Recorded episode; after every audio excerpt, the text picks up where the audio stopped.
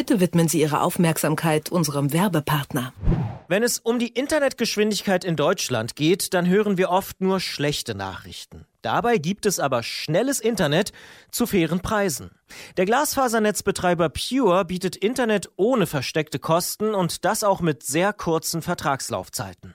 Besonders interessant ist die freie Auswahl an Produkten, die man einzeln zusammenstellt oder einfach praktisch in einem Paket bucht.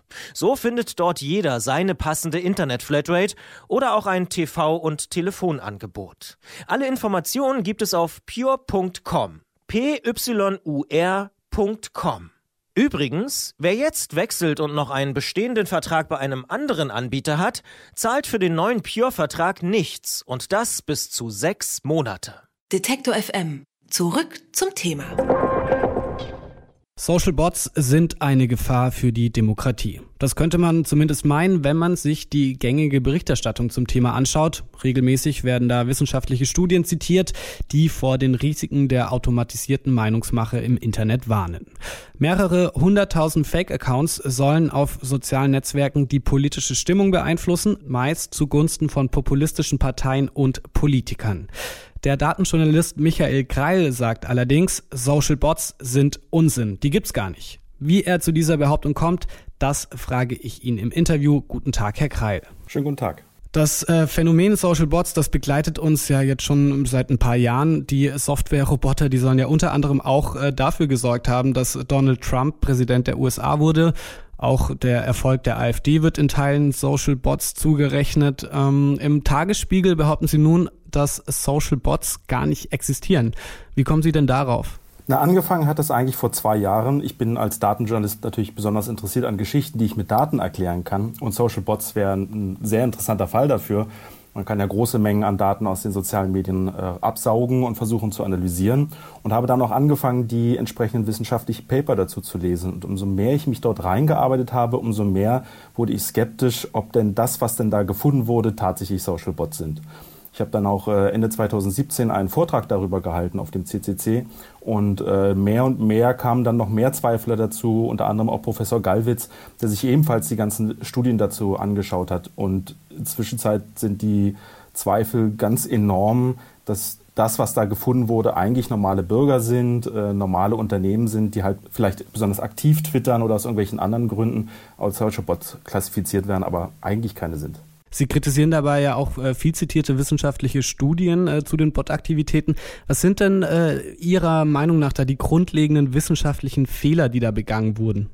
Na, zwei Fehler hat man dort gemacht. Der erste Fehler ist, man hat neue Methoden entwickelt, um Social Bots zu finden und hat diese Methoden nie überprüft, ob sie denn tatsächlich funktionieren, ob denn die Ergebnisse äh, tatsächlich valide Social Bots sind. Das kann man auch relativ leicht einfach selber machen. Ich hatte beispielsweise im letzten Jahr einfach mal den kompletten amerikanischen US-Kongress äh, durch das Botometer, das ist eines dieser Werkzeuge, durchgeschoben und stellte sich heraus, äh, fast die Hälfte von den, von den US-Senatoren werden als Social Bots klassifiziert. Und das zweite, den zweiten wichtigen Fehler, ähm, den man gemacht hat, ist, man hat die Accounts, die man gefunden hat, nie überprüft, ob es sich tatsächlich um Social Bots handelt. Man konnte ja einfach mal mit denen sprechen, mit denen kommunizieren und feststellen, dass mit denen eine Kommunikation möglich ist, die heutige, nach heutiger Technik der KI überhaupt gar nicht möglich wäre. Und dazu kommt noch, dass es keine einzige Studie gibt, die tatsächlich äh, überprüft hat, ob solche theoretischen Social Bots auch einen politischen Einfluss haben könnten.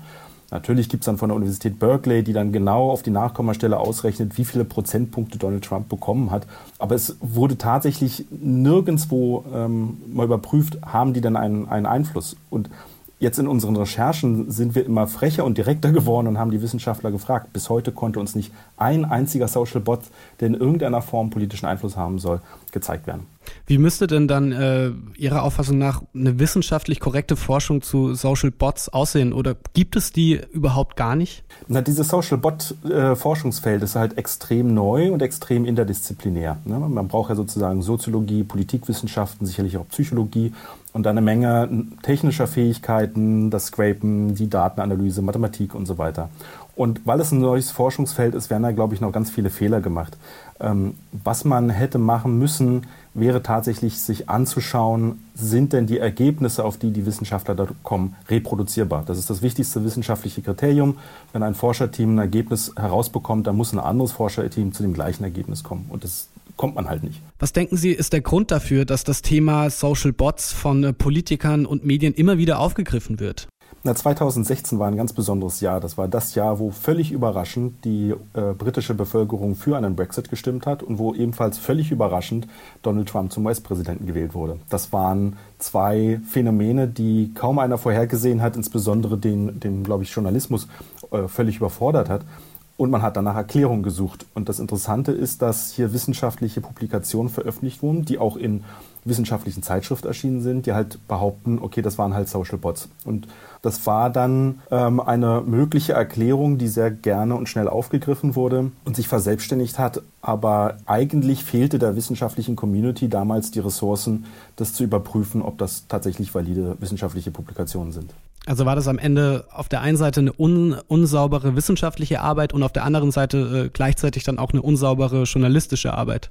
Das habe ich mich auch gefragt. Ich bin ja sozusagen als Data Scientist und Datenjournalist unterwegs. Und ähm, interessanterweise glaube ich, dass die Artikel, die ich gelesen habe, eigentlich journalistisch sauber war. Es war das Zwei-Quellen-Prinzip. Man hatte zwei verschiedene Studien sich angeguckt von verschiedenen Forscherteams, die zu ähnlichen Ergebnissen gekommen sind. Eigentlich hätte man gar nicht viel mehr machen können, außer dann tatsächlich wirklich mehrere Studien zu lesen, ganz tief in das Thema eindringen können. Ich glaube, da sind sozusagen auf, auf Fragen viel zu schnell Antworten geliefert worden. Ähm, man hätte auch gar nicht so wirklich die Zeit haben können sich da sozusagen so tief darin einzuarbeiten. Jetzt wurde im Kontext der Social Bot Debatte ja auch immer wieder äh, über die Klarnamenpflicht im Netz äh, diskutiert.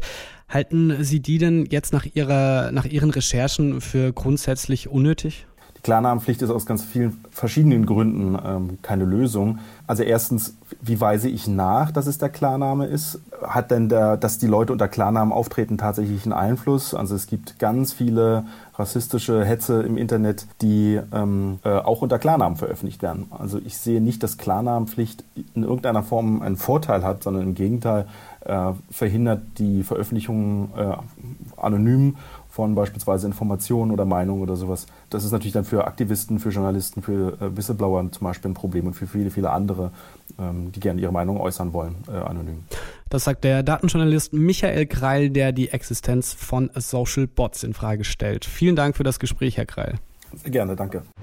Detektor FM gibt's übrigens auch als Radio für den ganzen Tag. Wir machen mutiges und unaufgeregtes Radio im Netz. Denn Radio kann mehr sein als Hits, Hits, Hits. Mehr Infos gibt's auf Detektor FM.